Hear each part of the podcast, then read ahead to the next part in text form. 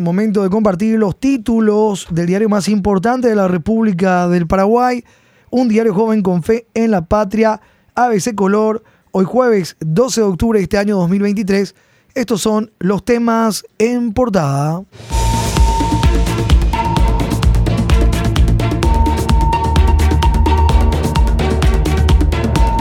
Clan Rotela impone sus condiciones al gobierno, asesinan a un disidente durante motín en Tacumbú. Jefe del clan Armando Javier Rotela, condenado a 27 años, sigue atrincherado en pabellón D, a donde nadie llega sin su autorización y mantiene el control. Exigen parar el retiro de internos iniciado para descomprimir el penal y dejar solo a 1.500 ocupantes. Por el contrario, piden que otros 80 presos vayan a Tacumbú. Convictos pusieron un plazo de 15 días a sus reclamos. Senado analizará el miércoles si interpela o no al ministro Ángel Barcini, responsable de la revuelta. El Senado analizará el miércoles 18 si interpela al cuestionado Barcini. Legisladores de varios partidos califican de inepto al ministro de Justicia. El proyecto de resolución fue firmado en su mayoría por opositores y un solo colorado, Colín Soroca, de Fuerza Republicana.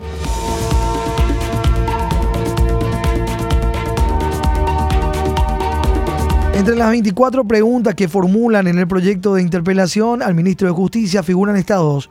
¿Por qué permitió y luego toleró que fuerzas extrañas al gobierno tomaran control de la seguridad en la penitenciaría?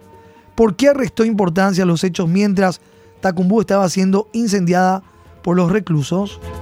Dos de las 24 preguntas que se formulan en el proyecto de interpelación. Repudian silencio de 24 horas de Santiago Peña. La justicia está en emergencia, es lo que decía la diputada Rocío Vallejo. Diputado culpa del Partido Colorado, estamos hablando de Raúl Benítez, diputado por el Encuentro Nacional. Tratan al ministro de incompetente, la diputada Alexandra Acena de Cruzada Nacional, refiriéndose a Barcini. Crimen organizado domina, es lo que decía la diputada Joana Ortega.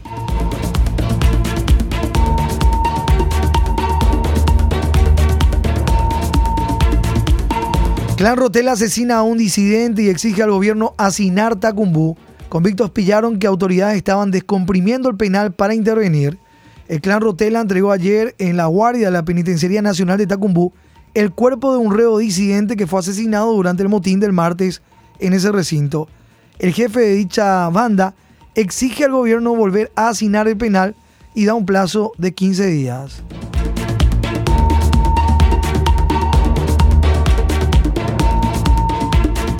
Un guardia cárcel intentó aprovechar la crisis en el penal de Tacumbú para introducir un lote de botellas de caña y unos gramos de marihuana en la cárcel industrial La Esperanza. Sin embargo, los controles instalados en las inmediaciones del reclusorio detectaron el cargamento que fue confiscado y luego se procedió a la detención del funcionario, quien fue puesto a cargo del Ministerio Público. Estamos hablando del guardia cárcel Nicolás Ovelar Toledo, que fue conducido por un efectivo policial al calabozo de la comisaría cuarta de Asunción. Toma de penitenciaría suspende juicios y audiencias de reos presos. Audiencias que debían realizarse por medios telemáticos también fueron postergadas. Los tribunales de sentencia de la capital resolvieron suspender los juicios orales y audiencias preliminares que estaban fijados para ayer en los casos en que los procesados estén recluidos en la cárcel de Tacumbú.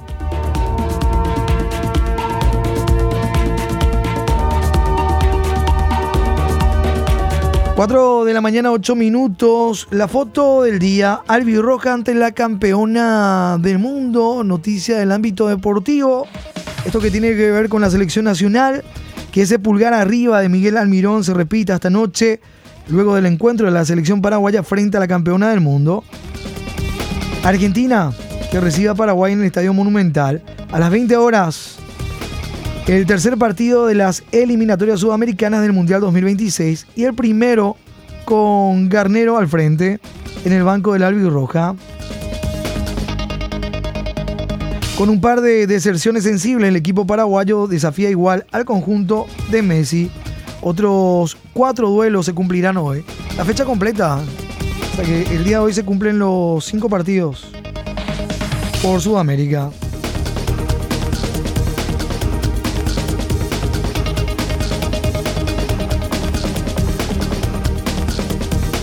Los cinco partidos de la cuarta ronda también el martes.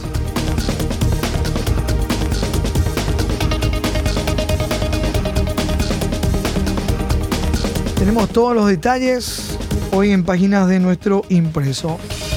Vamos a más títulos. Portada ABC. Senado exige a la Fiscalía priorizar el caso Marcelo Pecci. Estados Unidos envía mensaje a Beto Ovelar. Fiscalía Paraguaya debe indagar, señala Bernate, abogado de víctimas en Colombia, se refiere a acusaciones. Para Francisco Bernate, representante de víctimas en Colombia, es la Fiscalía Paraguaya la que debe investigar si la orden de asesinar a Marcelo Pecci provino de Horacio Cartes y Miguel Ifrán, alias Tío Rico, como lo declaró Francisco Correa. Dijo que el testimonio de los hermanos Pereollos podría ser clave. Estados Unidos califica de falsa la acusación de Beto la sugerencia del senador Ovelar es completamente falsa. Es lo que expresó la encargada de Asuntos Públicos de la Embajada de Estados Unidos en Paraguay. Así respondió la diplomática norteamericana al portal digital Latitud 25 ante la consulta referente a las declaraciones del presidente del Congreso Nacional, senador Silvio Beto Ovelar.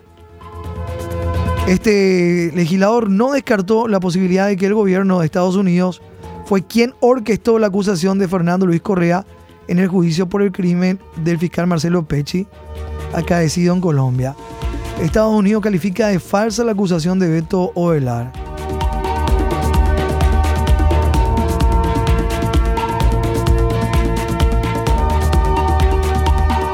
Piden a Rolón priorizar pesquisa sobre el fiscal Pecci. Senado aprueba proyecto de declaración un proyecto de declaración que insta al Ministerio Público a priorizar la investigación y cooperación internacional en la causa del fiscal Marcelo Pecci y determine responsabilidad de Horacio Cartes.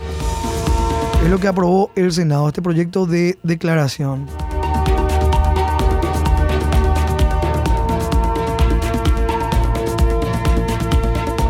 Domicilio fantasma de empresa que venderá gasolina a Petropar de rubro decoración salta al de carburantes. Dirección fijada en contrato de Petropar no corresponde a empresa de la Farja. Sigan buscando, declaró la deportista cuando se le preguntó la ubicación de su firma. En el contrato firmado entre Petropar y la empresa APSA de Andrea Lafarja para la provisión de gasoil figura una dirección que no corresponde a la citada empresa. Según se pudo corroborar, son varios los domicilios de la firma que aparecen en el portal de contrataciones públicas, pero en ninguno de ellos se pudo encontrar a la empresa. Sigan buscando declaró la empresaria cuando se le consultó al respecto y evitó dar declaraciones. Vendía alfombras y ahora va a vender diésel. Defendió contrato y enfatizó, dejen de joderme. Varias direcciones, pero ninguna se pudo encontrar la firma. Página 11 de nuestro impreso. Tranca Navachi un nuevo despojo. El Senado rechaza despojo en Mariscal Estigarribia y Bachi tiene otra derrota. Cartistas y otras bancadas se vieron forzados a votar en contra. El Senado rechazó otro proyecto de ley de despojo de tierras del Ministerio de Defensa en Mariscal Estigarribia, Boquerón, esta vez de 1086 hectáreas, iniciativa respaldada por el jefe de bancada cartista, Bachi Núñez.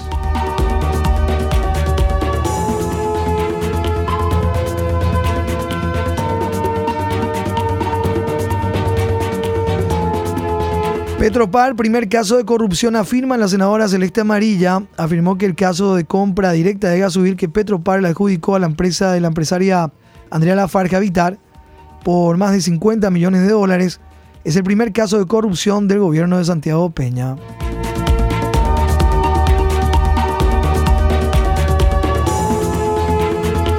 Sacerdote de Cones con 40 denuncias. Hay 40 denuncias de universidades contra Narciso Velázquez en el CONES.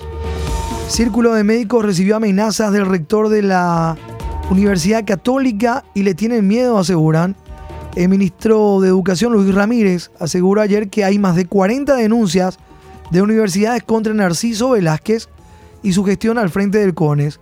Confirmó que fue amenazado por el presbítero por los cambios que plantean. Médicos también fueron advertidos, afirman.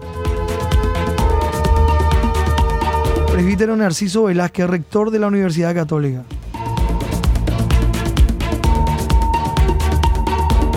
Sobre la amenaza y el temor, página 18, hoy de ABC. Son los títulos en nuestra portada. Otros temas también en destaque en páginas de ABC. PLRA urge a Peña evitar ley de invasores VIP. El directorio del Partido Liberal Radical Auténtico, presidido por Hugo Fleitas, resolvió anoche exigir al Poder Ejecutivo el veto de la polémica ley sancionada sobre el despojo de una parte de la finca 916.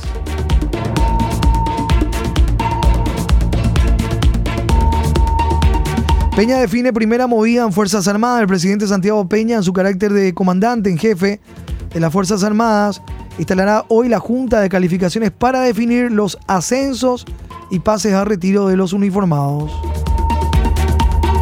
En fuentes militares trascendió que el presidente Peña tiene como candidato a nuevo comandante de las fuerzas militares al actual titular del Comando Logístico, el general de división Roque Sotelo, quien fue sancionado por indisciplina en el cumplimiento de una misión de paz de las Naciones Unidas.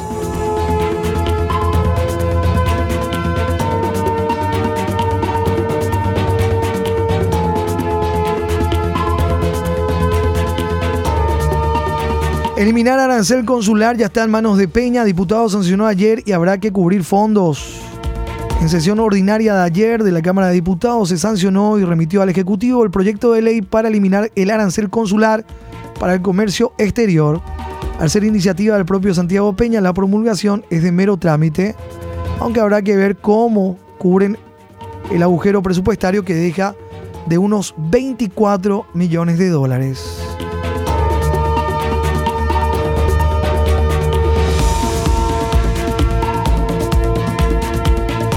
En diputados repudian a Celeste Amarilla. La Cámara de Diputados aprobó un proyecto de declaración que repudia los reiterados exabruptos de la senadora Celeste Amarilla. Esto al Senado a aplicar medidas disciplinarias contra la liberal.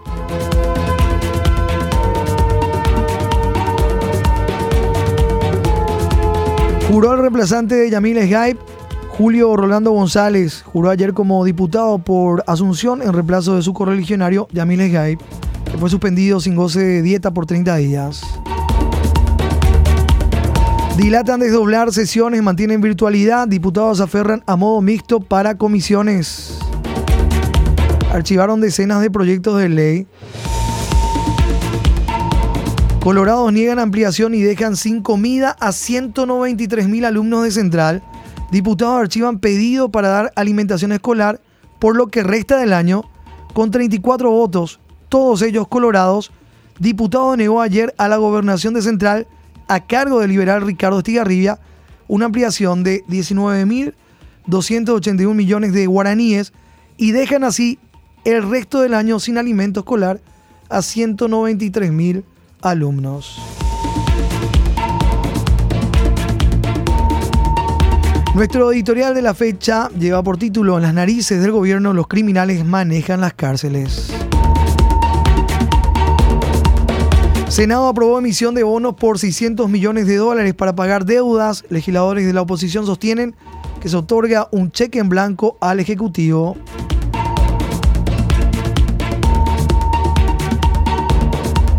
Itaipú desvincula a 187 seleccionados e iniciará sumario a los responsables. Anuncia que llamarán a nuevo concurso para llenar vacancias.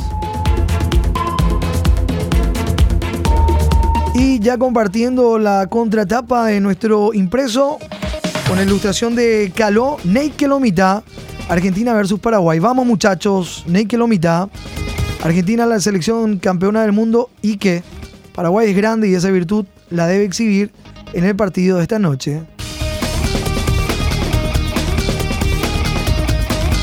Alberto Espínola y Matías Villasanti son bajas sensibles en la formación guaraní pero a confiar en los pingos que saltarán al campo. Vamos, Roja. Está la ilustración. Va Ere Mañande, le dice Gustavo Gómez a, Messi que se hace del desentendido. Está sobre la Copa del Mundo parado. A no retroceder una pulgada, dice el que está con su galera de la Roja ya y de fondo se ve a la afición nacional con entusiasmo de cara a este nuevo desafío de mano de Daniel Garnero al frente de nuestra selección. Paraguay ante el albiceleste, 20 partidos jugados, 3 victorias, 11 empates, 6 derrotas. Todos los encuentros para hoy, 17.30 horas Colombia-Uruguay, a las 20 Argentina-Paraguay, 20 horas Bolivia-Ecuador, 21 horas Chile-Perú, a las 21.30 Brasil-Venezuela. San Serafín religioso, dice el Santo Oral, pero no dicen que es Virgen del Pilar. ¿eh? Estos vidas y Cururú, Ojoro, Avión, Peñenga de la fecha. ABC Color, el diario completo, presenta el editorial de la fecha. En las narices del gobierno los criminales manejan las cárceles. Los graves incidentes ocurridos en la penitenciaría de Tacumbú muestran que las atestadas cárceles de nuestro país no sirven para proteger a la sociedad ni para readaptar a los reclusos. Allí se encargan delitos por telefonía móvil, se aprenden nuevas técnicas delictivas y se reclutan soldados para el crimen organizado, cuyas facciones se disputan la primacía dentro de los muros, todo ello en medio del consumo de drogas. Este último motín es solo una señal más del colapso del sistema penitenciario. Se aguarda, pues, que el problema sea abordado por el nuevo gobierno con la suficiente energía para acabar así con unas zonas liberadas por la delincuencia, pero solventadas por los contribuyentes. En las narices del gobierno, los criminales manejan las cárceles. Parte de nuestro editorial hoy jueves 12 de octubre. Lee ABC Color, el diario completo.